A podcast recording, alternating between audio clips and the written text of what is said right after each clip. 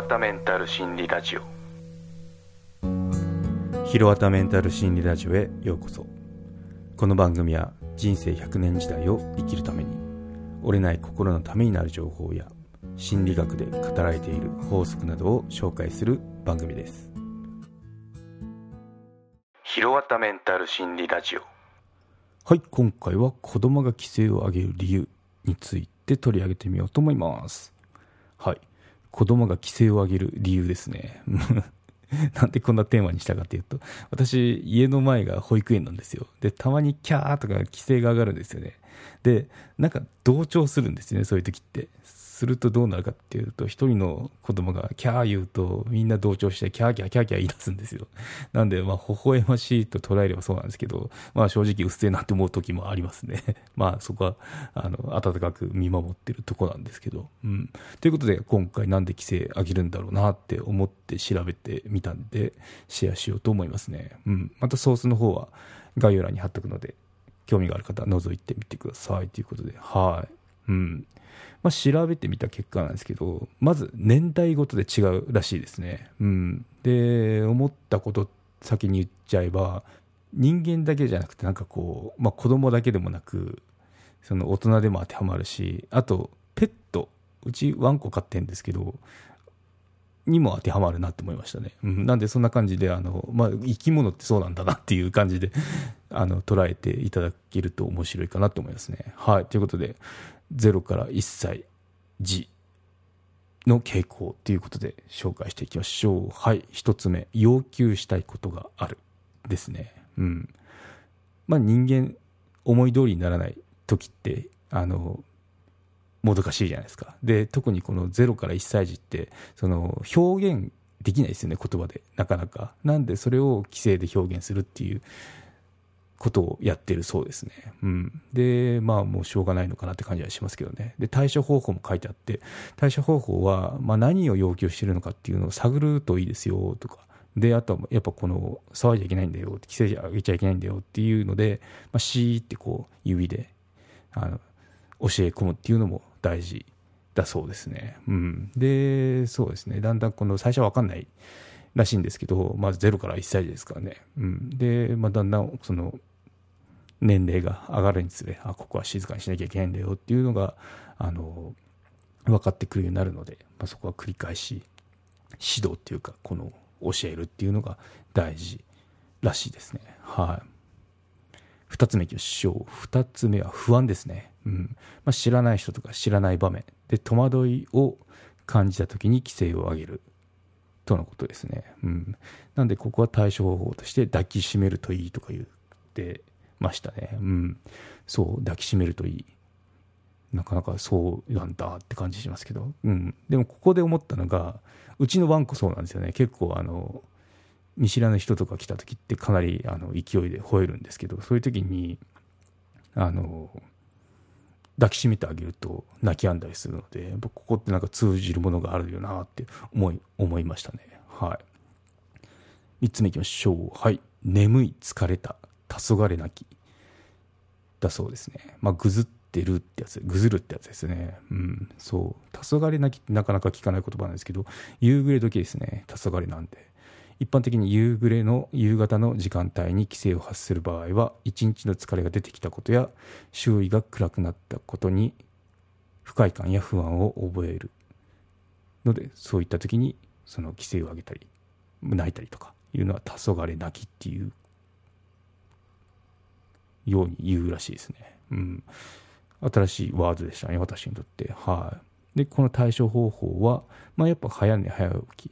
あと生活のリズム大事ですよっていうことですね。うん。まあ疲れ出てきますからね、やっぱ夕方になると。そこっていうのはしょうがないんですけど、まあ寝不足、まあ子供ってなかなかこう、あの、夜更かしする前に疲れ切って寝てしまうと思うんですけど、まあそういったその寝不足になってってるような生活環境だったりしたら、まあ、そこっていうのはちっちゃいうちからあの正しい生活リズムをつけるってことが大事かなって思いますね。はい。4つ目、規制を上げるのが楽しい。まあ、生後5から6ヶ月になると聴覚が発達しますね。発生期間とか。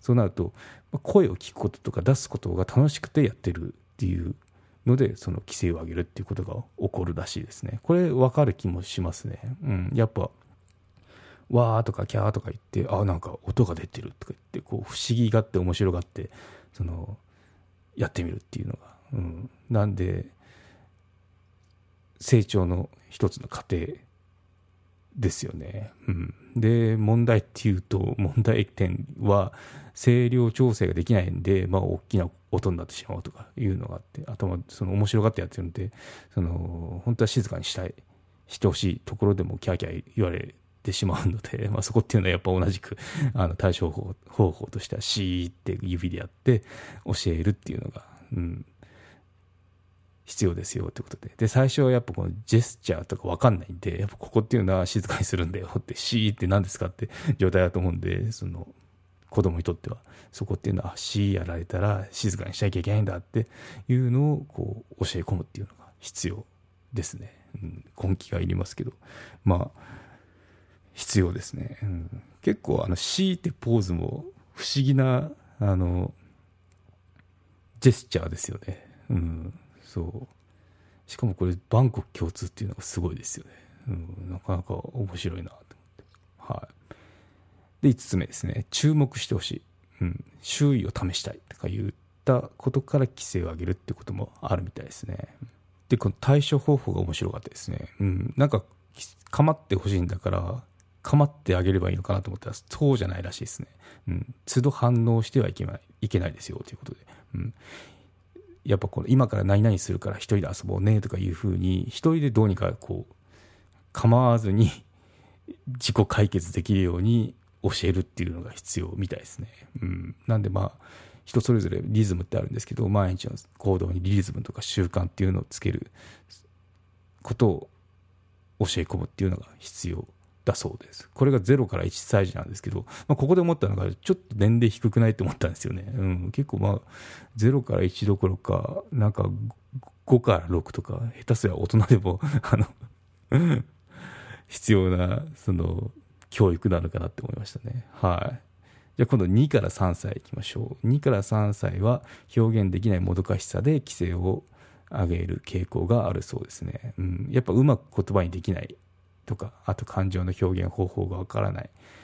あと体がうまく動かせないとかまだあの成長段階なんてそういったもどかしさで規制を上げるっていうことが起きるそうですね、うん、なんでこの時に静かにしなさいとか怒鳴りつけたりするとなんでこう怒られてんだろうとかあの分かんないそうですね。いい加減にしなさいとか。これちょっと具体的じゃないですよね、うん、どういうことみたいになっちゃうんであの言葉で叱るだけでは NG らしいですね。うん、で、まあ、しっかりと気持ちに寄り添ってなぜダメなのかっていう理由を伝えることで子どもはこの徐々に社会のルールっていうのを覚えていくとのことですね。うん、結構そうですよね以前もエピソードであの紹介したんですけど意外と子供ってあの理解してると思ってしてなかったりするんですよね。やっぱこう中心が自分寄りなんで自分対他人ってこう自我が強いんであの普通とかも分かんないですね。普通はこうするんでその普通が今から覚える段階なんで分かんないんで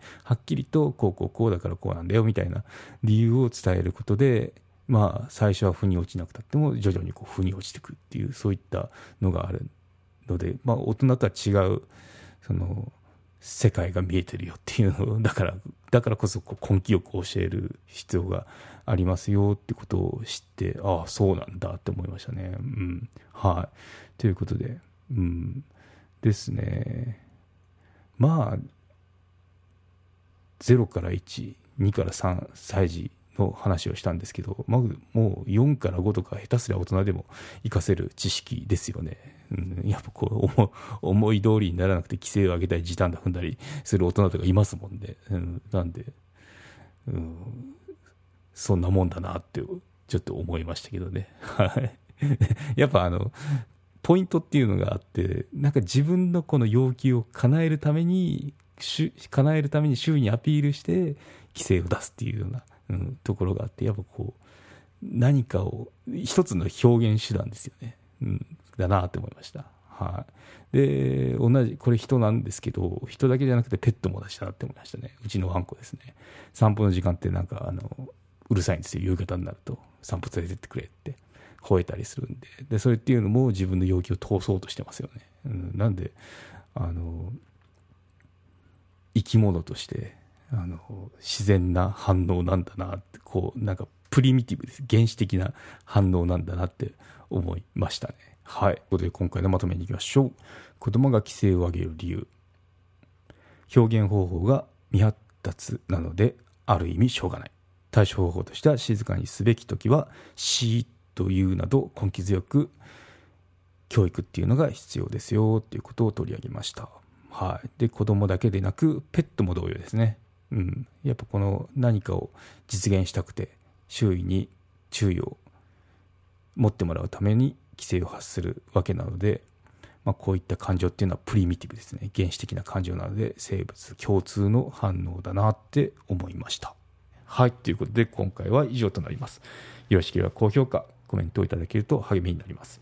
番組の登録はまだの方はご登録もどうぞよろしくお願いいたします。メルマガも始めましたのでご登録のほどどうぞよろしくお願いいたします。エピソードの概要、エピソードや語りきれなかった裏話など話してますので概要欄のリンクもしくはひろわた .com を訪れてバナーをクリックまたはメニューのメルマガをクリックして登録してください。はい、ということで今回は以上となります。ではまた。有料チャンネルのご案内をいたします。有料版チャンネル「ひろわたメンタル心理ラジオプレミアム」を Apple Podcast で配信中。有料会員はエピソード全編を聞くことができます。また有料会員のみのエピソードも用意しております。ご登録して応援いただけると励みになりますのでどうぞよろしくお願いいたします。